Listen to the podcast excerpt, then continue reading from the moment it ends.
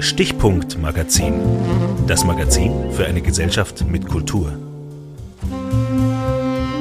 Mit dem Terrorangriff der Hamas am 7. Oktober 2023 hat sich eine massive Gewalteskalation im Nahen Osten ergeben. Wir sprechen mittlerweile von 1200 toten Israelis und 30.000 toten Palästinensern. Ich spreche heute mit Abed Hassan. Abed hat den Beginn des Krieges vor Ort in Gaza erlebt, da er seine Familie besucht hatte und den Krieg dokumentiert in Videos, Reels und sie auf Social Media geteilt. Mittlerweile war Abed in größeren Talkshows und Sendungen zu Gast und nimmt sich heute die Zeit, mit mir zu sprechen. Mit dem Format Mitmenschen des Stichpunktmagazins möchten wir Menschen zu Wort kommen lassen, ihnen zuhören, verstehen, für Lösungen, für Frieden, für ein humanistisches Miteinander. Ich freue mich sehr, heute mit Abed Hassan sprechen zu können. Ich bin auf dich aufmerksam geworden ähm, aufgrund deiner vielen Postings aus Gaza während ja, der Entwicklung des Krieges dort nach dem Anschlag äh, am 7. Oktober der Hamas auf Israel. Und mir ist es sehr, sehr wichtig, mit Menschen zu sprechen, die ähm, eine fundierte Sichtweise haben. Und das ist bei dir natürlich ein ganz besonderer Blickwinkel, den wir jetzt beleuchten werden, denn du warst eben 34 Tage in Gaza nach Ausbruch dieses heftigen Krieges, der eigentlich alle Medien beschäftigt. Und ich danke dir sehr, dass du dir heute die Zeit nimmst, mit mir zu sprechen. Ich danke dir für die Möglichkeit. Vielen Dank. Ja. Aber ähm, würdest du so gut sein und uns ein bisschen von dir erzählen? Wie bist du aufgewachsen? Wo kommst du her?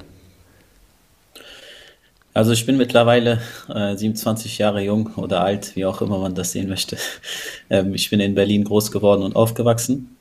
Äh, kannte also außer Urlaub und außer mal einen Monat, ein paar Monate hier und da oder zum Studieren äh, kurz raus aus Berlin, äh, kenne ich nur Berlin. Und mhm. ähm, neben meiner Arbeit äh, bin ich eigentlich also sehr ähm, sportaffin und äh, in meiner Jugend hat mich eigentlich nur Schule und Fußball geprägt. Jetzt, äh, jetzt äh, nachdem ich ein bisschen älter geworden bin, äh, bin ich in, in so, soll ich sagen, erwachsenen Sportarten eher hängen geblieben, wie jetzt Rennradfahren. Ähm, und ähm, ansonsten äh, arbeite ich in, in Berlin äh, in einer Uhrenmanufaktur. Äh, und äh, ja, genau. Und könntest du uns erzählen, ähm, wie deine Verbindungen nach Palästina, nach Gaza sind? Meine Großeltern jeweils kommen aus Gebieten nördlich des Gazastreifens, mhm. äh, sind aber allerdings dann äh, nach Gaza geflüchtet äh, im Zuge der Nakba. Mhm. Und meine Großeltern, äh, meine, meine Eltern, ähm, beziehungsweise meine, der Großteil meiner Familie lebt immer noch in Gaza bis heute, äh, in einem Flüchtlingscamp ähm, mhm. der, in einem Flüchtlingscamp der UN. Ähm, dann haben die Leute halt äh, aus Gaza herum, mein Onkel, mein Vater, jeder hat irgendwie sein Glück versucht irgendwo, äh, weil die Perspektive in Gaza sehr schwer ist. In Gaza ist es sehr schwer, sich was aufzubauen. Haben die überall äh, studiert. Die einen sind zurückgekommen, die anderen sind draußen geblieben. Äh, mein Vater ist dann auch im Ende der 80er nach Deutschland gekommen, um zu studieren. Und ähm, genau, und so ist es dazu gekommen, dass wir dann jetzt in Deutschland waren. Äh, mein, der Großteil meiner Familie allerdings äh, lebt immer noch im Gazastreifen. Wie habt ihr diesen Konflikt, der ja schon so lange anwährt, ähm, hier in Deutschland erlebt, als deutsche Palästinenser? Ich gebe dir mal etwas, was sehr sinnbildlich ist äh, für uns. Ich habe mal äh, saß mal in einem Fußballturnier und habe geweint. Äh, ich glaube, das war im Krieg 2008. Ich hatte ein Fußballturnier, habe geweint, war richtig mitgenommen, weil ich bin immer mit einem Kopf bin ich immer in Gaza. Und dann meint mein Trainer zu mir, ey, was ist, äh, was ist los bei dir? Äh, ich sage ihm, ich habe Angst um meine Familie. Und das Erste, was er mir sagt, ist, ja, dann sag mal, sag mal den Leuten da, die sollen aufhören, Raketen zu schießen. Also das, ich dachte mir, also um Gottes Willen, also erstmal, ich bin jung, ich habe Angst um meine Familie, ich habe mit äh, keiner, ich habe mit all dem nichts zu tun, äh, ich habe nur verdammt nochmal Angst um meine Familie. Also ich weiß nicht, was, also was die einfällt, dann, dann, dann dann mir dann in dem Moment so eine Antwort zu geben. Und ähm, immer wenn wir äh, zumindest hier in, hierzulande sprechen äh, über unser Leid als Palästinenser, äh, wir, wir, wir, gehen nie, wir gehen nie zurück zum Anfang. Wir gehen nie zurück zum Anfang. Ähm, ich habe zum Beispiel, äh, es gab eine ganz interessante, ähm, ganz interessante Aufarbeitung äh, bei Terra X, ja, ja. Äh, die eigentlich ziemlich gut war. Allerdings habe ich mich so an den Kopf gerieben, als der allerwichtigste Fakt komplett ignoriert wurde und gar nicht genannt wurde dass 1948 750.000 Palästinenser vertrieben worden sind aus den Gebieten, wo Israel gegründet wurde. Es hieß bei Terra X in den Gebieten, die mehrheitlich jüdisch geprägt sind, was absolut faktisch falsch war. Und hm. solche Sachen, ich kann, ich weiß nicht, ob solche, also solche, das ist einfach fahrlässig, fahrlässig, wenn man es gut meint. Also wenn ich das, äh, den, wenn ich ihnen ein, also wie soll ich sagen, äh, wenn, ich, wenn ich gutmütig sein will, dann sage ich, es ist fahrlässig. Ansonsten würde ich sagen, es ist beabsichtigt, vielleicht nicht die ganze Wahrheit zu erzählen. Hm, hm.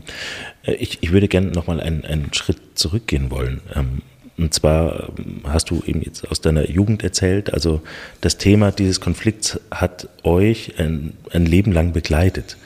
Ähm, es gibt ja den, den Vorwurf, dass sozusagen das Thematisieren dieser Problematiken gleich in eine Art Antisemitismus mündet. Wenn wir versuchen, über unser Leid zu sprechen und ich sage, hey, hier sterben Kinder, hier sterben Frauen, hier sterben Leute, unschuldig, äh, wird, äh, bevor, bevor uns zugehört wird, ist äh, immer Israel-Kritik, wird immer äh, sehr, sehr oft mit Antisemitismus gleichgesetzt. Hm. Also wenn ich über äh, das israelische Militär, Militär kritisiere, kritisiere ich nicht den Judentum, noch kritisiere ich die Menschen noch kritisiere ich Israelis. Ich kritisiere die Taten des israelischen Militärs, unter das wir leiden. Ich kritisiere das, dass, äh, dass, dass wir unser Leben lang unter den Umständen leiden. Ich kritisiere, dass ich viele, viele äh, Verwandte, äh, unschuldige Kinder, Frauen, ich habe in diesem Krieg mehr als 80 Verwandte verloren im erweiterten Familienkreis. Im engen mhm. Familienkreis sind es äh, 15 Verwandte, davon die meisten Frauen und Kinder. Ja, ich kritisiere solche Taten und ich sage einfach nur, dass man auch äh, vor allem in Deutschland ähm, ist man mit Israel sehr, sehr, solidarisch und ich verstehe das auch. Also ich verstehe, wenn, wenn, wenn Deutschland eine gewisse Verantwortung spürt. Aber wenn ich einen Freund habe, ja, und es gut mit diesem Freund meine, wenn er Sch Sch äh, Schlimmes baut, dann sage ich ihm, hey, Freundchen, pass mal auf, bis hierhin und nicht weiter. Ich sage ihm nicht, ich bin kein guter Freund, wenn ich ihm sage, egal was du machst, mach einfach. Egal was du machst, mach einfach. Und ich habe das Gefühl, das passiert gerade in, in, in Deutschland. Egal was, was, was wir machen, wenn wir, wenn wir als Palästinenser kritisieren, ist das Erste, was uns vorgeworfen wird. Oft wird uns vorgeworfen Antisemitismus. Ich sage jedes Mal, also ich persönlich suche den Kontakt und ich bin über jeden Kontakt dankbar, äh, mit, mit Israelis zu sprechen, die offen sind, unsere Geschichten zu hören, Leute, die offen sind, äh, zu sprechen also ein, einen fruchtvollen Dialog zu machen, einen Dialog, wo man versucht, wirklich den anderen mal zu verstehen, weil es gibt oft auch keine Brücken, keine Möglichkeiten zu sprechen. Die Leute in Gaza zum Beispiel, die meisten von denen haben in ihrem Leben noch nie einen Juden gesehen oder einen Israeli gesehen. Alles, was mhm. sie gesehen haben in ihrem Leben, sind die Mauern und die mhm. Flugzeuge von oben und die Drohnen, die die ganze Zeit 24-7 über Gaza sind. Sie hatten mhm. nicht mal die Möglichkeit, sich mit den Menschen auseinanderzusetzen. Und wenn man sich nicht mit den Menschen auseinandersetzt, entstehen dann halt äh, ja, entsteht irgendwie so, man denkt sich dann den Rest zusammen. Und das mhm. führt zu, zu nichts Gutes. In Deutschland, es ist schwer. Es ist mega, mhm. mega, mega schwer. Also. Aber da würde mich interessieren, du äh, nach deinem Aufenthalt äh, in diesen 34 Tagen Krieg, die du erlebt hast in Gaza, ähm, hast du ja doch auch sehr viel mediale Aufmerksamkeit bekommen. Du warst zum Beispiel bei Markus Lanz, du wurdest für Arte interviewt, äh, für andere ähm, große Publikationen. Wie ist denn da der Austausch? Wie, wie wirst du wahrgenommen mit deiner Sichtweise? Also die meisten äh, Journalisten, mit denen ich spreche, haben Angst darüber zu berichten. Äh, teilweise, äh, ohne jetzt spezifisch zu werden, äh, gibt es Beiträge, die ich aufgenommen habe, die gemacht worden sind, äh, die wochenlang zurückgehalten worden sind. Auf, aufgrund von ja, Angst genau. einfach. Äh, dass, Angst, dass das negativ aufgenommen wird. Angst vor medialen Druck. Also dass die palästinensische Perspektive ist einfach eine Perspektive, die, die bis, äh, also bis vor kurzem kaum gezeigt wurde und ähm, wo sich, also wenn, wenn ich jetzt aus Gaza komme und sage, was ich gesehen habe, ist Leid und Zerstörung und rücksichtsloses Töten, hm. das widerspricht meist, das widerspricht dem meisten, was wir, was wir, was, was wir hier hören. Also oft heißt es, ähm, äh, überall in, in Gaza äh, verstecken sich äh, Militärs, verstecken sich in den Häusern. Äh, es ist gezieltes, äh, gezielte Angriffe. Äh, sogar neben, neben uns zum Beispiel, ein ganz praktisches Beispiel, wurde ein Krankenhaus angegriffen, wo 500 Zivilisten, Schutzsuchende getötet wurden. Und in den, in den Tagen vorher haben wir mitbekommen in den Nachrichten bei uns, in den arabischen Nachrichten, dass das israelische Militär äh, die, äh, die Chefs von den Krankenhäusern angerufen hat und meinte, ähm, äh, evakuiert das Krankenhaus. Und die meinten, nein, ein, Krankenhaus, das ist ein ziviler Ort, da äh, suchen die Leute Schutz. Wir brauchen eu euren Schutz. Ihr müsst uns als Armee, müsst ihr uns schützen. Weil die Leute haben keinen anderen Ort, wo sie hingehen. Wir müssen sie hier behandeln. Ne? Mhm. Und dann meinten sie, nee, geht, geht weg, wir bombardieren es. Sie meinten, wir können nicht weg.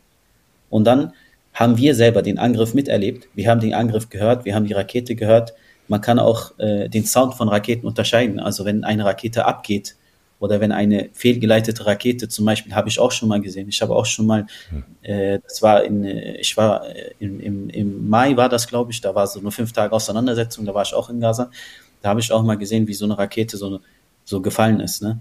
Das ist, hört sich ganz anders an als so eine, also mhm. alleine, dass wir darüber diskutieren, finde ich also ich bin extrem geschockt, als ich dann in Deutschland gehört habe, äh, die Version des israelischen Militärs, ja, wird in den, in den Medien dargestellt, als wäre es die Wahrheit. Anstatt zu sagen, Alter, da ist eine ganz große Scheiße passiert, verdammt, da sind 500 Menschen getötet worden in einem Angriff.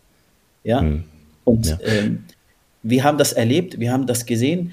Äh, ich war komplett außer mir und, aber ich kann, ich kann, wenn, wenn, wenn ich darüber berichte, dann, dann kommt es immer aus der Position, naja, eigentlich, eigentlich kann das ja gar nicht stimmen, sondern ich muss immer dagegen arbeiten und den Leuten sagen, nein, wir sterben unschuldig, nein, es wird, es werden Krankenhäuser angegriffen, nein, Gaza wird, es wird rücksichtslos getötet. Alleine, ja. dass ich mich dafür verteidigen muss, das ist schon, hm. Hm. ja, hm. also Verstehe ich, ja.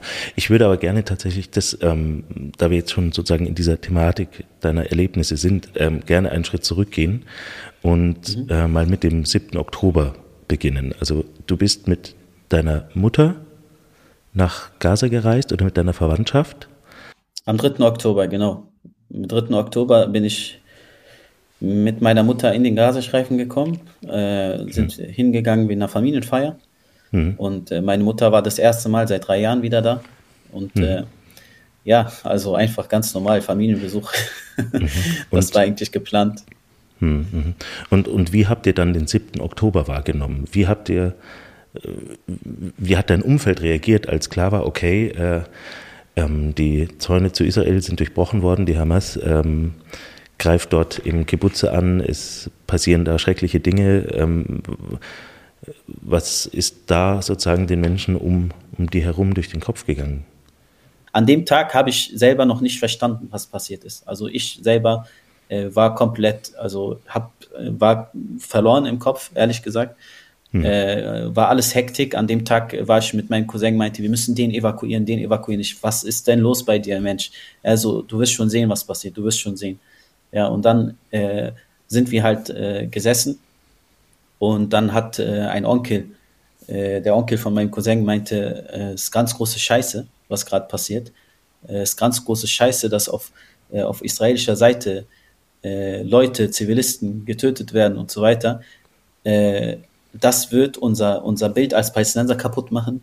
Äh, mhm. das wird auf uns zurückgeführt werden und äh, der Krieg wird nicht aufhören, bevor zehnmal so viele Palästinenser getötet worden sind wie Israelis. Es sind ja wirklich schreckliche Dinge passiert und äh, die, die Bilder haben wir alle gesehen. Da gibt es auch nichts zu, zu äh, wie soll ich sagen, zu verharmlosen oder wenn man weiß, es, es, gibt, es gibt so eine starke Re Gegenreaktion.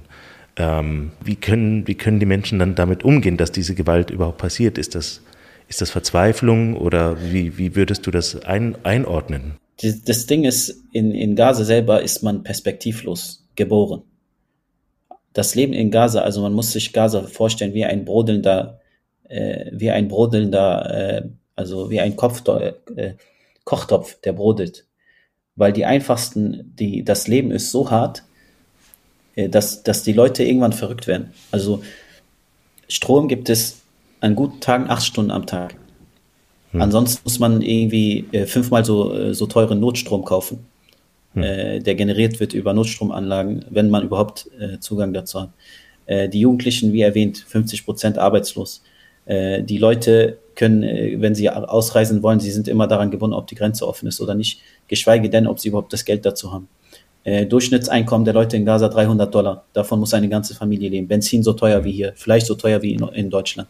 Hm. Ähm, und all diese Umstände äh, lassen, die lassen den Leuten in Gaza nicht viel Perspektive oder überhaupt Handlungsspielraum oder überhaupt irgendeine Idee zu träumen oder zu denken oder sich vorzustellen, was sie überhaupt möchten. Also es gibt keine, also es gibt keine, äh, prinzipiell sind die Leute in Gaza gefangen und können nichts machen.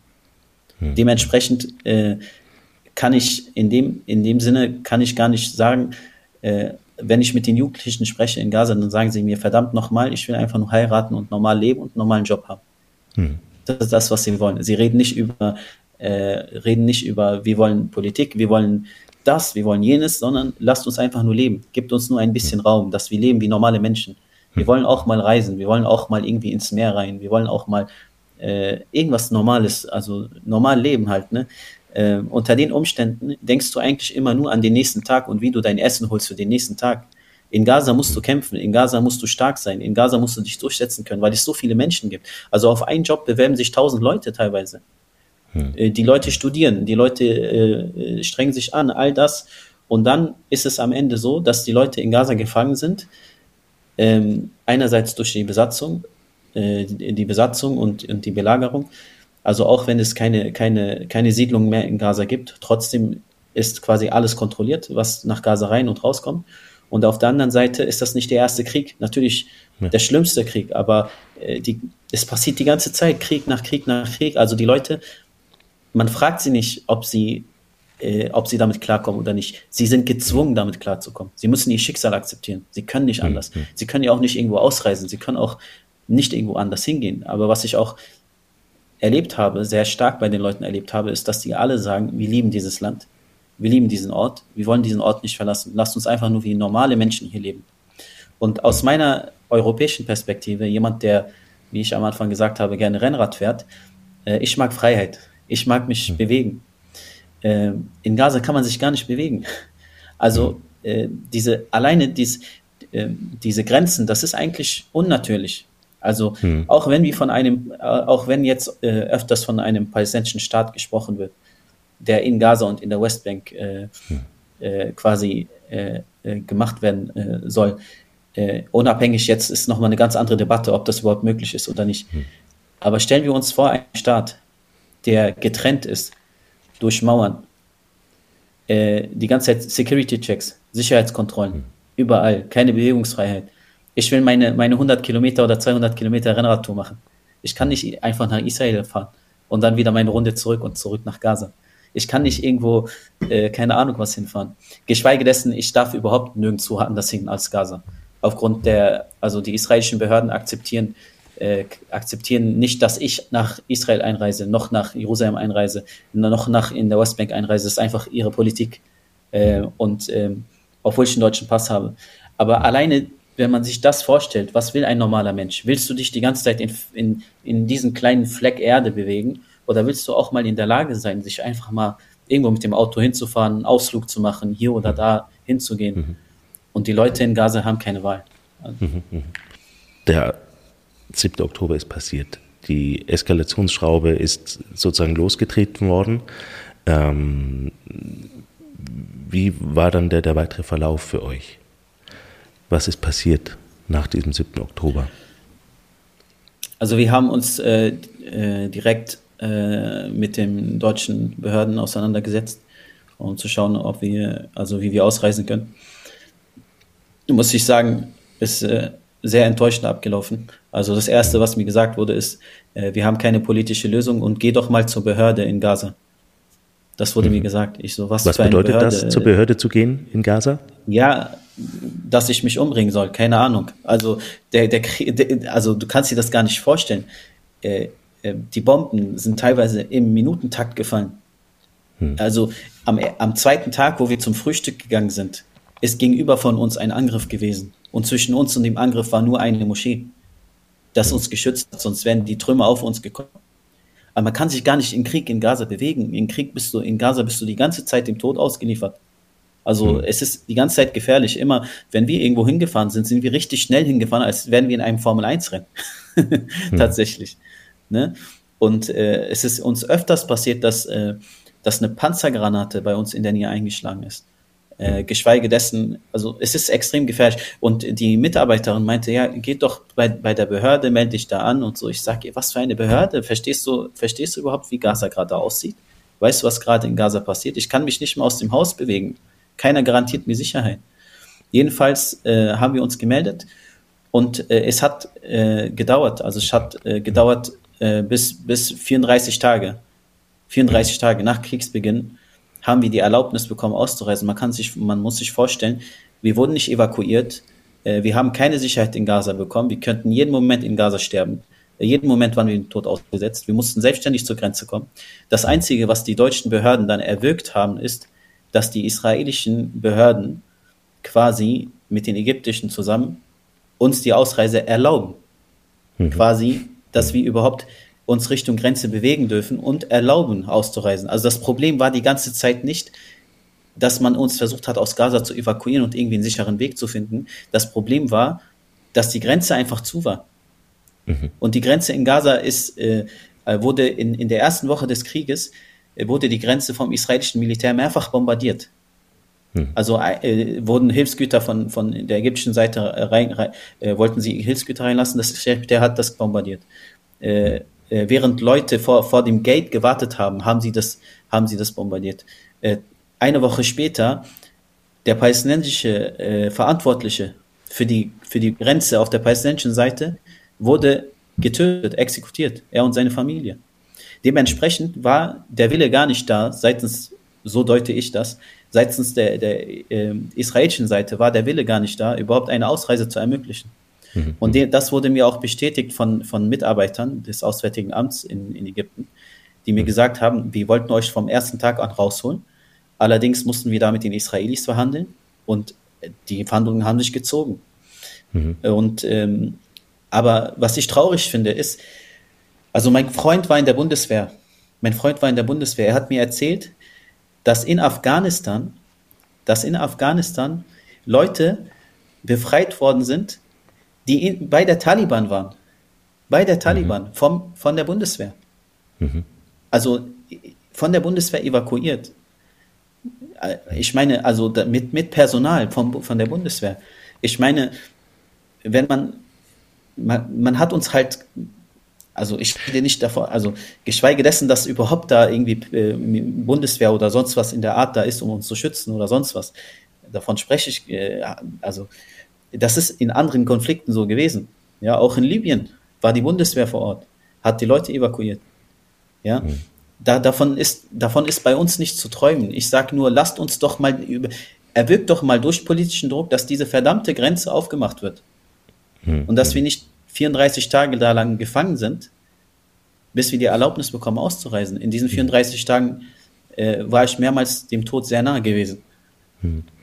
Es ist ja so, dass mittlerweile ähm, laut UN-Angaben über 30.000 Menschen gestorben oder Zivilisten gestorben sind, 10.000 Kinder. Ähm, es ist äh, für mich unvorstellbar, ähm, die Situation. Jetzt ist meine Frage, du hast erzählt, ähm, die Palästinenser gerade in Gaza ähm, leben ja auf sehr, sehr engem Raum zusammen. Ähm, wenn man jetzt sozusagen Israels Argumentation hört, ähm, wird darauf beharrt, dass irgendwie Hamas ähm, Zivilisten als Schutzschilde benutzt. Ähm, wie war das jetzt sozusagen für die Zivilisten, die nicht sozusagen in kriegerische Handlungen involviert waren? Das Ding ist, ähm, ich kann eigentlich nur das Gegenteil behaupten. Was hm. ich gesehen habe, ist genau das Gegenteil. Es wird nicht auf Militär geschossen, es wird alles zerstört, was in Gaza existiert. Schulen, Krankenhäuser. Und es wird immer als, als Vorwand genommen, dass da jemand sein könnte. Das ist die, das ist die israelische Version der Geschichte, die wir einfach weitererzählen. ja, äh, das ist die Version, äh, die israelische Version, die wir erzählen. Es heißt, ähm, äh, die, die Hamas, die versteckt sich da, die Hamas versteckt sich in Krankenhäusern, die Hamas versteckt sich in Schulen, die Hamas versteckt sich überall, wo angegriffen wird. Hm. Ich habe davon nichts gesehen. Ich war im Schifferkrankenhaus Tag ein, Tag aus. Hm. Ähm, das, was wir erlebt haben, das, was wir, äh, was wir wissen, die Freunde, die wir kennen, die Leute, von denen wir hören, davon habe ich nichts erlebt. Also das ist halt ähm, einfach behauptet, dass man sagt, okay, äh, was ich richtig perfide finde, was ich richtig perfide finde, ist, dass wir beweisen müssen, dass wir getötet werden. Also das Gesundheitsministerium wird von der Hamas kontrolliert, dementsprechend können die Zahlen nicht stimmen. Mhm. Ich meine, ich meine, ich meine, also da sind, äh, es ist, also da passiert Scheiße, da passiert, passieren Sachen, verurteilt diese Sachen. Zu Recht. Verurteilt diese Sachen. Aber genauso müssen wir das israelische Militär verurteilen. Und nicht einfach äh, die israelische Version nehmen und sagen, es stimmt alles, was sie sagen. Ja klar, natürlich, nein, es stimmt nicht. Es gibt aber Videos, aber Videos mhm. auf Social Media, wo wir sehen, wo, wo Kinder exekutiert werden. Diese Videos sind da, also wir sehen sie. sie aber ich verstehe nicht, warum sie kein, warum sie kein, warum sie, warum sie keine Auf, nicht für Aufruhr sorgen. Wir sehen Videos, wie Panzer über, über, über Kinder fahren. Wir sehen Videos, wir sehen alles Mögliche und es gibt so viele Augenzeugenberichte mittlerweile, ja, von Dingen, die passieren. Dieses Argument, dass es nur ein Krieg gegen die Hamas ist, dass es nur ein Krieg gegen und die Hamas sich überall versteckt.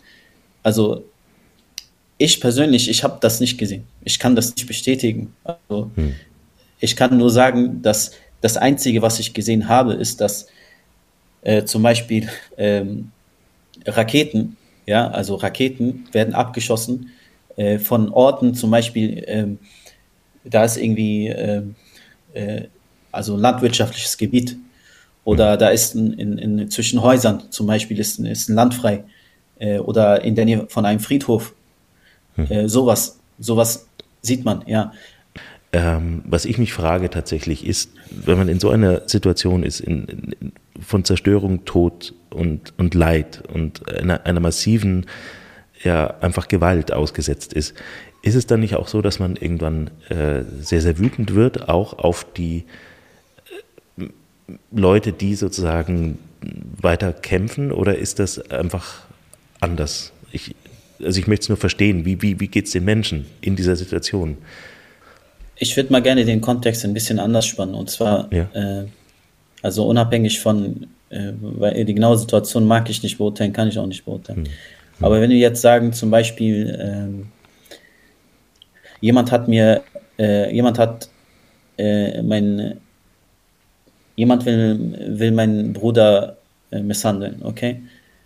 dann wehre ich mich gegen, gegen diese Person ihn hat es nicht gepasst, dass ich mich gewehrt habe, dann holt er seine ganze Familie und greift mich an. Und nicht nur mich, sondern jetzt noch meine, meine Familie noch dazu. Und ich habe mich gewehrt. Also wer ist schuld? Hm. Ich, der sich wehrt. Und weil, weil mein Gegner skrupellos ist, äh, nimmt er noch meine ganze Familie mit. Hm. Hm. Im Endeffekt im Endeffekt ist die Frage, wie soll ich sagen, also die, die Leute in Gaza haben gar keine Option. Jetzt erleben wir diesen, diese massive Eskalation. Ähm, über 100 Tage Krieg, Tod, Leid, Vertreibung. Ähm, ist es denn überhaupt möglich, das Kriegsziel, wie es Israel benennt, zu erreichen, die Hamas aus Gaza, aus Palästina zu entfernen? Also für mich, für mich spielt, spielt eigentlich nur eine Rolle, dass, ähm, dass es irgendwie eine Perspektive gibt für die Leute in Gaza nach dem Krieg. Und es scheint ein, ein Krieg zu sein, der alles und jeden zerstört. Hm. Also es ist Vertreibung, es ist äh, äh, israelische Politiker sprechen schon von Wiederbesiedlung des Gazastreifens. Äh, und wir alle haben Angst, dass, eine, dass das Ziel ist, die palästinensische Bevölkerung zu vertreiben. Dass es gar nicht ein Krieg ist zwischen Israel und Hamas, mhm. sondern dass es ein Krieg ist von Israel auf das ganze palästinensische Volk, mhm. äh, ja. auf alles, auf jeden, der in Gaza ist. Mhm. Und dementsprechend auch die Zerstörung über 45 Prozent äh, der, der, der Häuser in Gaza zerstört oder zum Teil zerstört. Es ist äh also die Zerstörung ist widerlich und äh, die mhm. Lebensumstände sind gar nicht mehr gegeben für, für die Leute in Gaza. Also es ist, wenn man sich die Realität anguckt, dann ist es einfach ein Zerstörungskrieg, der komplett Gaza zerstört hat. Ich weiß nicht, ob das gesunde Kriegsführung ist, ob das die Art und Weise ist, Ziele zu erreichen. Auf der anderen Seite führt Gewalt in, in meiner Welt immer in meinem Verständnis von dem, was äh, wie Leute wie Leute handeln und wie Menschen handeln, wenn sie Gewalt erfahren oder wenn sie ihre gesamte Familie verlieren, dann werden sie nicht nach Frieden äh, schreien, dann werden mhm. sie nicht gehen und sagen, jetzt möchte ich aber mit dir Frieden haben. Nachdem, mhm. und wenn, wenn dann der, der Soldat kommt und sagt, ja, ich wollte ja eigentlich nur Gutes mit dir, deshalb habe ich deinen Vater getötet und, und deinen Bruder und deine junge, jüngere Schwester auch mit dazu, weil eigentlich will, will ich dich ja nur befreien. Mhm. Ich weiß nicht, ob das äh, etwas ist, was äh, irgendein Mensch akzeptiert für sich. Hm.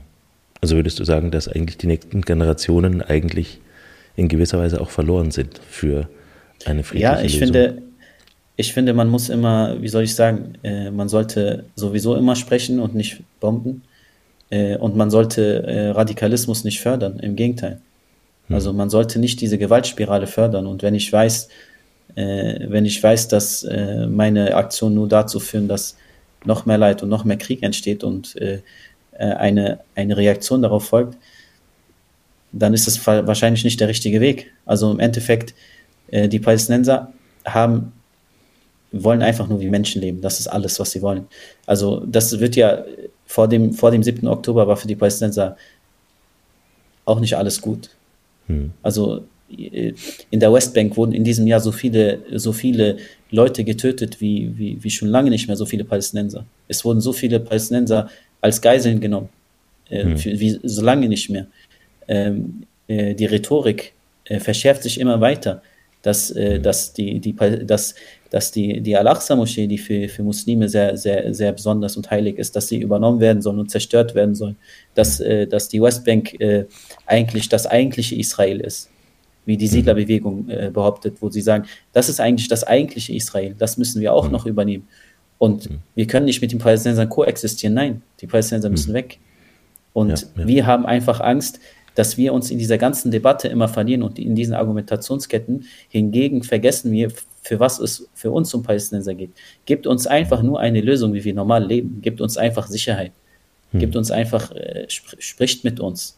Und das hm. ist halt, ähm, die palästinensischen Interessen sind in dem, in der ganzen oder de, des normalen Zivilisten, des normalen Menschen, der, der dort lebt, sind überhaupt nicht, äh, überhaupt, werden überhaupt nicht äh, respektiert. Im Gegenteil.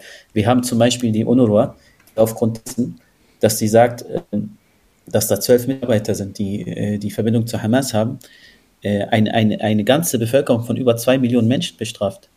Mhm. Und da, das, ist, das ist doch keine, das ist doch keine Problemlösung. Ja, ja. Kollektivbestrafung war noch nie eine Problemlösung. Nein, wir müssen versuchen, miteinander zu sprechen und herauszufinden, mhm. was wollen wir denn eigentlich? Extremismus entsteht auch nicht aus, aus dem Nichts. Es gibt einen Grund ja. dafür, es gibt einen Nährboden. Also ja, es gibt äh, Ursache-Wirkungsprinzip, ja. Also wenn jemand zum Beispiel, sage ich mal, wenn jemand seine ganze Familie ver äh, verliert, in diesem Krieg aufwächst als 10-, 11-Jähriger und dann erwachsen wird, was wird denn sein Gedanke sein? Hm. Ja. Wird er sagen, was, er wird sich rächen wollen? Hm. Also das ist seine natürliche menschliche Reaktion. Also wenn wir sagen, äh, man kann, äh, man kann, äh, also man kann durch Bomben äh, durch Bomben Frieden herbeiführen. Das ist ferner von, ferner von der Realität kann, kann das gar nicht sein. Also mhm. ich weiß nicht, zumindest, zumindest nach meinem Verständnis. Ja, jetzt ist es ja so, dass Südafrika ähm, eine Klage gegen Israel eingereicht hat vor dem Internationalen Gerichtshof in Den Haag. Er sozusagen jetzt vorab eine Bewertung dieser Klage ähm, vorgenommen hat, in dem sehr, sehr viele Punkte in dieser Klage Südafrikas ähm, als prüfenswert erachtet wurden, beziehungsweise jetzt auch Anfragen an Israel äh, gestellt werden und auch Anforderungen äh, nachzuweisen, dass das Handeln eben nicht äh, im Sinne eines Genozids äh, stattfindet, beziehungsweise auch Evidenz nachgewiesen werden muss. Ähm, wie bewertest du denn diese, ja, ja, diesen Zwischenstand in der, in der Verhandlung zu dem Vorwurf des Genozids in Gaza? Ich selbst habe keine Hoffnung äh, in, in, in, äh, wie soll ich sagen, äh, ich habe wenig Hoffnung in die internationale Staatengemeinschaft, äh, was das Thema Palästina betrifft.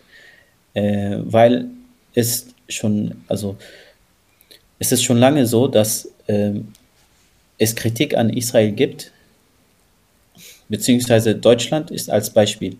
es gibt aber hunderte UN-Resolutionen, ja, und eine UN-Resolution, ich, ich glaube vier mir fällt, fällt jetzt nicht gerade ein, welche genau das ist.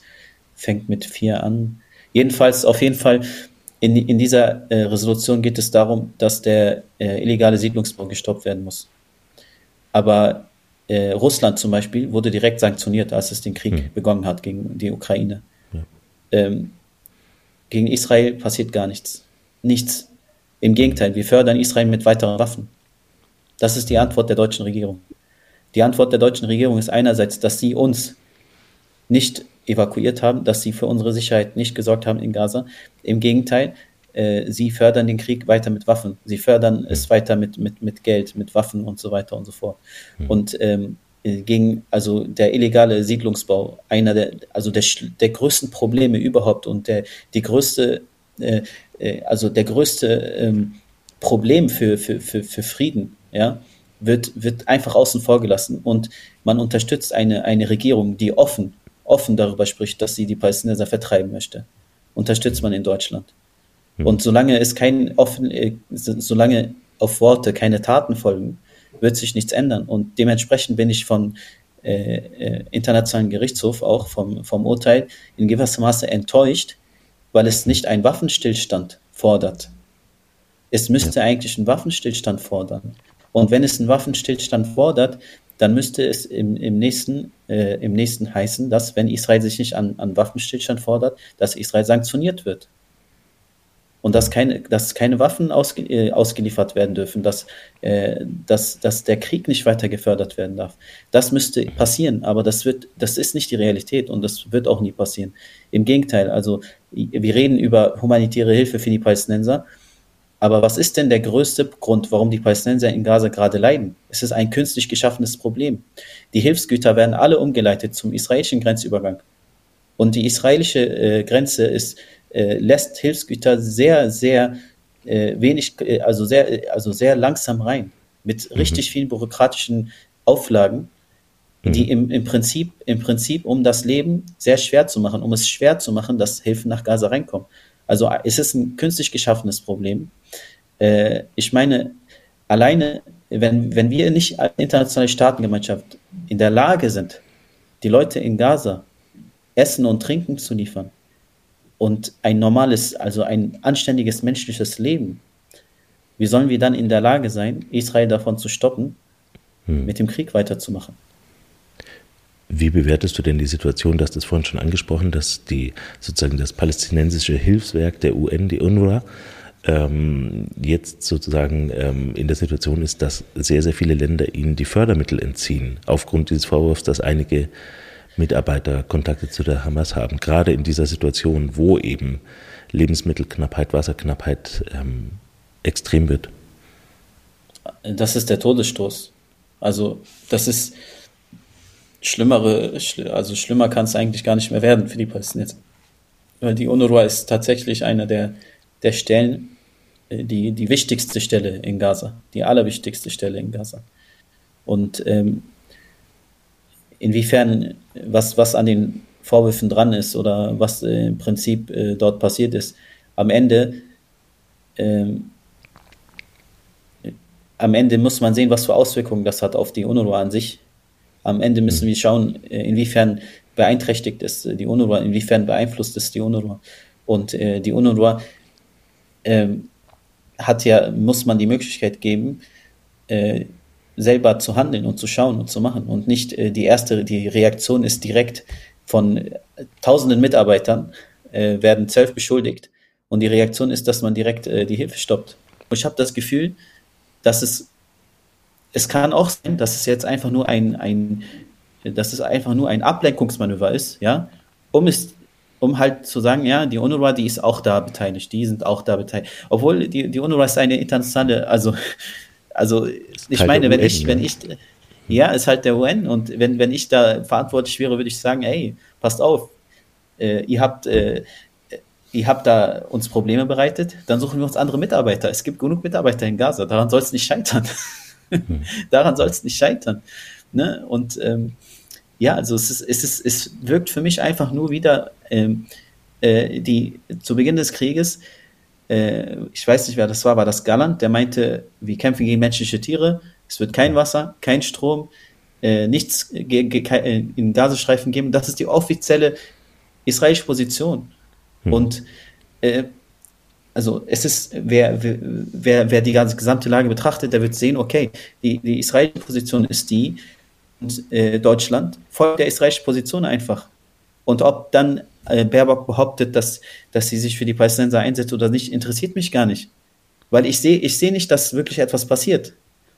Lasst mhm. Hilfsgüter nach Gaza rein, unterstützt die UNRWA, versuch, versucht gemeinsam nach Lösungen zu suchen und nicht die ganze Zeit nur äh, nach Beschuldigungen und am Ende das Thema so zuzumachen. Ein anderes Beispiel. Ähm, vor, vor ich glaube jetzt vor circa zwei Jahren war das, da wurde eine berühmte palästinensische Journalistin äh, ermordet, also von einem, äh, von einem israelischen Soldaten, Shirin Abu heißt sie. Mhm. Am Anfang gab es vier Versionen, die das israelische Militär vorgetragen hat und alle Versionen wurden hier einfach übernommen. Und jedes Mal hieß es, nein, das kann ja gar nicht sein, sie wurde nicht ermordet. Nach einem Jahr wurde es dann zugegeben. Warum? Weil es dann nicht mehr relevant ist, weil es dann nicht mehr in den Medien ist. Und so kennen wir es als Palästinenser. Wir kennen es schon immer, dass es immer so läuft. Wenn, wenn, die, wenn das Spotlight drauf gerichtet ist, gibt es immer tausend Behauptungen. Und ich muss als Palästinenser mich erstmal gegen diese Behauptungen wehren. Ich kann nicht einfach sagen, mhm. verdammt nochmal, Leute, schaut doch zu, wie leiden gerade, wir werden getötet. Mhm. Ich muss immer erstmal mich verteidigen und sagen, die Behauptung mhm. stimmt nicht, das stimmt nicht, das stimmt nicht, das stimmt nicht. Aber jetzt ist es ja schon so, gerade in den sozialen Medien, auch in anderen Ländern, äh, gibt es ja schon sehr, sehr große pro-palästinensische oder pro-Friedensdemonstrationen. Oder ähm, also siehst du nicht äh, auch, dass sich doch etwas bewegt? Also du meintest äh, pro Frieden und pro Palästina, mir ist auch wichtig zu erwähnen, äh, als Palästinenser geht es, geht es mir nicht nur um die Palästinenser, mir geht es um hm. alle. Mir geht es um, um, um Palästinenser, um Israelis, mir geht es um, um alle. Äh, ich will nicht, dass das, was uns äh, widerfahren ist, irgendjemandem widerfährt. Ich möchte nicht, dass eine äh, israelische Mutter über ihr Kind weinen muss. Ich möchte nicht, dass, dass sie äh, äh ihre äh, auch äh, irgendwie Trauma, äh, Trauma erleben müssen und in Familien, dass ihre Kinder getötet werden im Krieg, verheizt mhm. werden. Das möchte ich für niemanden. Ne? Mhm. Und äh, wenn wir uns für die Rechte der Palästinenser einsetzen, oder ich, wenn ich mich für die palästinensischen Rechte einsetze, setze ich mich für alle Unterdrückten ein für alle. Unterdrückten. Und ich unterscheide da nicht. Für mich spielt das keine Rolle, wer du bist und welche Religion du hast. Das ist mir ganz wichtig zu erwähnen. Äh, was in, in, in Gaza passiert, was in Palästina passiert, ist kein religiöser Konflikt. Mhm. Kein religiöser Konflikt. Und äh, es ist fatal, wenn wir es auf einen religiösen Konflikt äh, reduzieren. Und das dürfen wir nicht. Mhm. Wir dürfen nicht diesen Fehler machen, dass wir anfangen, äh, einander zu profilieren, äh, nur aufgrund dessen, wie wir aussehen oder an was wir glauben. Mhm. Äh, das dazu. Da, da habe ich eine, eine Frage an dich. Und zwar hast du vor kurzem diesbezüglich ein aus meiner Sicht sehr, sehr wichtiges Posting oder Reel geteilt auf Instagram, wo du genau das thematisierst. Und im Nachgang habe ich dann gesehen bei dir, dass, dass du gesagt hast, im Gegensatz zu den ganzen anderen Videos, die du produziert hast, ist diese Botschaft, die du jetzt gerade auch nochmal kommuniziert hast, komplett untergegangen oder kaum, kaum geteilt worden. Wie kannst du dir das erklären? Ja, also es wurde äh, relativ gesehen weniger geteilt als andere, weil ich habe auch, also einerseits ist auf Social Media, die Leute suchen nach Sensationen, die wollen immer die nächste Schlagzeile, die wollen immer das nächste schlimmste Bild oder die nächste schlimmste Nachricht oder das nächste schlimmste Zitat. Äh, mein Ziel ist es allerdings, die Leute zu sensibilisieren und auf Menschlichkeit aufmerksam zu machen. Mein Ziel ist, dass wir alle weg von, von Stereotypen einander zuhören und auf unsere Belange zuhören, aufeinander zugehen. Und äh, Opfer des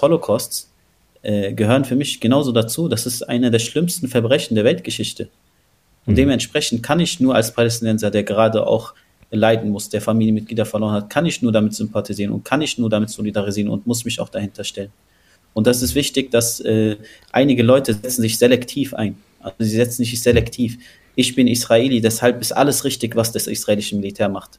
Ich stehe einfach patriotisch dahinter. Ich bin Palästinenser, es ist alles richtig, alle, alles, die für sich im Namen von Palästina irgendetwas verüben, ist es richtig. Nein, ist es nicht. Ich würde nicht wollen, dass äh, Gaza befreit wird oder dass, dass, es, äh, äh, dass, dass es ein Palästina gibt auf, auf, auf Leichen und Trümmern von anderen Menschen, von unschuldigen Menschen. Das möchte ich nicht. Dann, dann ist es mir das nicht wert. Mir ist es nicht wert, Menschenleben, äh, Menschenleben äh, zu sehen, äh, Blut, menschliches Blut zu sehen. Das ist es mir alles nicht wert. Dementsprechend ist mir sehr wichtig, dass wir, wenn wir darüber sprechen, dass wir immer wissen, äh, dass wir alle in einem Boot gehören und unser Leid, das Leid äh, der Menschen im Holocaust, äh, wenn, müssen wir, müssen wir auch genauso wahrnehmen, ja. Und wir dürfen nicht sagen, hey, äh, viele machen ja den Fehler, die sagen, äh, beziehungsweise, das ist eigentlich ein Problem der, der, der israelischen Regierung, was ich sehr fatal finde. Die israelische Regierung, äh, Netanyahu hat ja reagiert, meinte, äh, die, die Investigation der ICJ, äh, des Internationalen Gerichtshofs, ist antisemitisch. Ja antisemitisch. Also jedes, jede Kritik an Israel wird abgeblockt mit Antisemitismus. Wenn man das dann macht die ganze Zeit und, und sich als Regierung so darstellt, als wäre man äh, die Moralapostel, ja, und als würde es der Regierung die ganze Zeit nur, äh, nur um Moral gehen, dann zerstört man die Moral. Dann führt man dazu, dass die Leute, dass die Leute äh, äh die jüdische Bevölkerung entmenschlichen. Aufgrund dessen, dass jemand das für seine Zwecke ausnutzt und sagt, hey, äh, äh, dass das israelische Militär äh, in Gaza Palästinenser massakriert, dass da jemand sagt, okay, passt mal auf, nach 30.000 Toten wäre es vielleicht an der Zeit, dass wir mal gucken, ob das ein Genozid ist oder nicht. Und dann ist das Erste, was der Premierminister sagt, es ist antisemitisch. Hm. Äh, dann, dann lässt das an der, dann gibt es Leute, leider, leider Gottes gibt es leider, die nicht so weit denken, leider Gottes Le Leute, die nicht so weit denken und sagen, Mensch, äh, okay, dann, äh, dann setze ich mich auch nicht für die Rechte der, äh, der, der jüdischen Mitmenschen ein. Und ich sage, nein, um Gottes Willen, genau das, genau darauf, darauf dürfen wir uns nicht einlassen. Wir dürfen uns nicht auf radikale Stimmen äh, äh der Palästinenser einlassen, noch dürfen wir uns auf radikale Stimmen äh, der Israelis einsetzen. Und wir dürfen ja nicht glauben, dass es irgendein Problem ist zwischen der ist Jude, der ist Muslim oder der ist Christ oder sonst etwas. Im Gegenteil, in Gaza habe ich genau das Gegenteil erlebt. In Gaza habe ich im Ramadan erlebt, äh, dass äh, christliche Bäckereien für die palästinensischen Muslime dort äh, äh, mhm. gebacken haben, um sie zu entlasten im Ramadan. Ich habe gesehen, ich habe dort niemals, also es gibt eine, äh, das Krankenhaus, äh, neben uns wurde eine Kirche bombardiert, eine antike Kirche. Dann ist die, die, die, die Reporterin stand da und hat äh, gesprochen und meinte, das ist eine christliche Kirche, hier wurden christliche Menschen äh, getötet. Dann meinte, äh, meinte einer von, von der Gemeinde, meinte er, warum sagst du ihr, warum sagst du Christen? Wir sind doch alle Palästinenser, wir sind doch alle eins. Sie so, ja, ich weiß das doch. Ich weiß doch, dass wir alle eins sind. Aber die Leute verstehen das nicht. Die Leute machen diese Unterscheidung. Und ich möchte ihnen aufzeigen, dass es kein Krieg ist, nur gegen Muslime und dass Palästinenser auch eine vielfältige Bevölkerung sind. Es gibt äh, Palästinenser, äh, palästinensische Juden, es gibt palästinensische Christen, es gibt palästinensische Muslime, es gibt alles. Sehr vielfältig, tatsächlich. Und ich, ich frage mich, nach allem, was du erlebt hast, ähm, und du konntest nach 34 Tagen diesem Schrecken entfliehen, ja, ähm, wie, wie findest du überhaupt noch die Kraft oder diese Energie, ähm, ja, deine, deine Erfahrungen zu teilen, deine Botschaft auch nach außen zu tragen? Wie schaffst du das? Ähm, also ich verspüre in gewissermaßen eine, eine Pflicht, äh, den Leuten in, in Gaza eine Stimme zu geben und das, was ich gesehen habe, zu kanalisieren und weiterzugeben. Weil für mich ist ein großes Anliegen, ein riesengroßes Anliegen, äh, dass unsere Stimmen gehört werden und dass, ja, wenn ich den Krieg nicht stoppen kann, wenn ich das Morden nicht stoppen kann, dann kann ich zumindest mit meiner Zunge sprechen und darüber berichten, was eigentlich äh, also jeder imstande sein sollte zu machen. Und wenn äh, wie für mich ist es die, die kleinste, also das, wie soll ich sagen, ich fühle mich verpflichtet, das zu machen. Es ist für mich nicht, äh, nicht bewundernswert, sage ich mal, in dem Sinne darüber zu sprechen. Im Gegenteil. Äh, ich sehe es als eine Pflicht und wenn ich es nicht tun würde, äh, wüsste ich auch nicht, ob, ja, ob ich damit leben könnte, weil ich habe es gesehen, ich habe es erlebt und äh, dementsprechend sehe ich da auch meine Verantwortung, dass ich den Leuten zumindest, wenn sie nicht sprechen können, wenn sie nicht an die Welt gehen können, äh, sehe ich meine Verantwortung, darüber zu sprechen. Und äh, ich bin auch, wie soll ich sagen, also als ich in Gaza war, haben die Leute das von mir selber nicht verlangt. Also sie meinten, geh raus, leb dein Leben, bring dich in Sicherheit. Äh, leb einfach dein Leben weiter und genieß dein Leben wieder. Und bring dich auch nicht in Probleme. Also da, das sagen sie mir da vor Ort. Auf der anderen Seite weiß ich, dass sie extrem leiden und dass ich nicht damit leben könnte, wenn ich einfach sage, ist mir egal, ich äh, versuche wieder ein normales Leben zu führen und das komplett alles zu vergessen, weil es auch ein Teil von mir ist, weil es auch ein Teil ist, den ich, äh, der sich in mich eingeprägt hat und in meine Persönlichkeit eingeprägt hat. Und ich spreche nicht erst seit dem Krieg über Gaza, ich spreche schon die ganze Zeit darüber. Nur war ich vorher nicht bekannt gewesen. Also ich hatte keine mediale Aufmerksamkeit. Aber ich habe schon immer darüber gesprochen und habe es schon immer als Teil von mir gesehen. Und mein Cousin hat äh, eine interessante Sache gesagt, als ich mit ihm gesprochen habe. Äh, ich meinte zu dem, ey, äh, schau mal, äh, wir sprechen, wir tun, wir machen. Er meinte so, lasst mal, sprech nicht drüber. Genieß dein Leben, es wird sich eh nichts ändern. Also die Leute wissen, was hier passiert, aber es wird sich eh nichts ändern. So ein bisschen aus der Verzweiflung heraus. Aber ich will zumindest irgendwie, ja, ich, ich bin nicht der Meinung, dass es äh, so ist. Ich bin der Meinung, dass es genug Menschen gibt, äh, die, die gerne wo verstehen wollen auch, wie Palästinenser denken, was sie fühlen, äh, wie die Leute in Gaza denken und wie es da, wie, wie es dort ist. Und das kommt halt einfach zu kurz und dementsprechend spreche ich darüber. Es geht eigentlich nur ums einander zuhören und verstehen wollen. Also verstehen bedeutet nicht, dass man etwas bejaht, sondern man möchte einfach nur den Inhalt nachvollziehen können. Ähm ja, eben. Also es soll jeder für sich selber beurteilen. Ich möchte niemandem sagen, äh, äh, nimm diese oder diese Meinung an. Ich möchte Ihnen nur sagen, bitte lass mich auch mal sprechen und hör mir mal zu. Hm. Hör mir mal zu. Ich habe dir etwas zu erzählen. Und ähm, dementsprechend, meine erste Reaktion war, als ich zum Beispiel, äh, als mir gesagt wurde bei Lanz, äh, es kommt eine, äh, eine Person, äh, die auf der Gegenseite war am 7. Oktober, auf der anderen Seite, habe ich mich gefreut. Ich meinte, super, also Gott sei Dank hat sie überlebt, Nummer eins. Und Nummer zwei, äh, habe ich mich gefreut, äh, mit ihr sprechen zu können, tatsächlich einfach in den Dialog zu kommen. Ne, was, mhm. äh, was ich mir auch einfach wünsche. Ich wünsche mir viel mehr Dialog. Ich wünsche mir aber äh, auch ganz wichtig, mir ist ganz wichtig zu betonen, ich wünsche mir zwischenmenschlichen Dialog. Ich wünsche mir auch, dass wir, dass wir wirklich einander auch zuhören, in dem Sinne, dass wir auch bereit sind, uns selber unsere eigenen Fehler einzugestehen dass wir nicht einfach, äh, es gibt ja Dialog und Dialog, es gibt äh, oft äh, die Leute, äh, oft höre ich die, die, Phrase, ja, warum gibt es denn keinen Frieden auf der Welt? Es ist doch so einfach. Nein, es ist nicht so einfach. Also das Leben ist ein Kampf. Das Leben ist ein Kampf, äh, dass wir zur Arbeit gehen, dass wir uns äh, irgendwie Essen bei uns abends auf den Tisch ist, dass wir unsere Miete bezahlen. Und dementsprechend sind Leute manchmal bereit, Sachen zu, zu machen, um, um schneller zu ihrem Ziel zu kommen. Ja, äh, die beinhalten, dass man anderen Menschen ihr Recht wegnimmt. Und das Wichtige ist, Frieden kann es nur geben, wenn es gerechte Lösungen gibt. Dementsprechend, Dialog ist wichtig. Aber es ist auch wichtig, dass wir ehrlich und aufrichtig einander zuhören.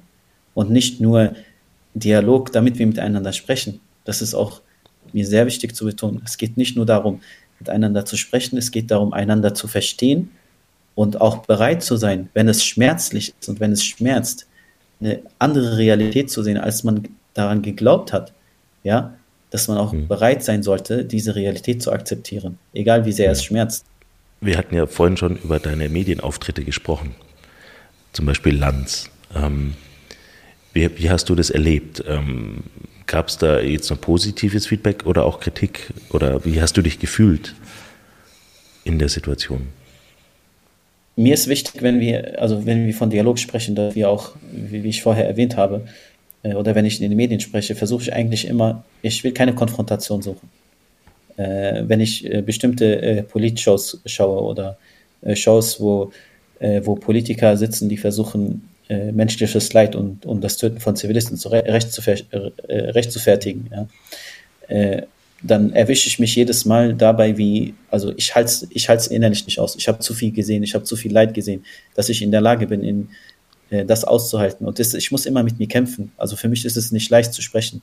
Für mich ist es nicht leicht, aus mir herauszukommen und immer wieder die Erinnerungen hochzuholen und darüber zu sprechen. Ähm, und es ist leider auch so in Bezug auf Lanz, äh, haben mir viele Freunde gesagt, dass es gar nicht ebenbürtig rüberkommt, äh, dass wir beide Opfer im Krieg waren dass es viel, viel weniger rüberkommt, dass ich da über einen Monat lang im Krieg gewesen bin und dass ich genauso Opfer vom Krieg gewesen bin und dass ich mehrmals fast äh, umgekommen bin. Das ist gar nicht so rübergekommen. Und das hat den einen oder anderen enttäuscht in meinem Umfeld, gesagt haben, dass dieser Punkt kommt gar nicht rüber. Ja. Und äh, wo ich auch manchmal sage, äh, was ganz interessant war, ich war bei der Redaktion, habe hab das, äh, das Blatt der Redaktion gesehen, da stand Israel drauf. Ich meinte, nein, Israel-Palästina, hier geht es um uns hm. beide. Hier geht es um, um uns beide, ebenbürtig. Und ähm, das habe ich halt, wie, wie, gesagt, das ist so eine, so eine, so eine, so eine Beobachtung, äh, vielleicht die als Kleinigkeit erscheint, aber im Gesamtkontext doch äh, groß ist. Auf der anderen Seite habe ich äh, wenn ich mit den Medien gearbeitet habe, ist es oft so, dass mir die Journalisten die hinter den Kulissen immer gesagt haben, wir haben uns für dich eingesetzt, wir haben uns dafür eingesetzt, dass wir deine Stimme holen, wir haben uns dafür eingesetzt, dass du sprechen kannst, äh, weil, weil es tatsächlich viel Gegenwind gibt, weil es oft äh, die palästinensische Perspektive äh, nicht gezeigt wird oder zumindest nicht auf eine Art und Weise gezeigt wird, die wir Palästinenser möchten oder die, die wir Palästinenser, äh, wo wir uns wirklich frei fühlen und wo wir das Gefühl haben, wir können sprechen. Wir haben immer das Gefühl, wenn man als Palästinenser spricht, wird man als allererstes politisiert und man muss sich politisch positionieren.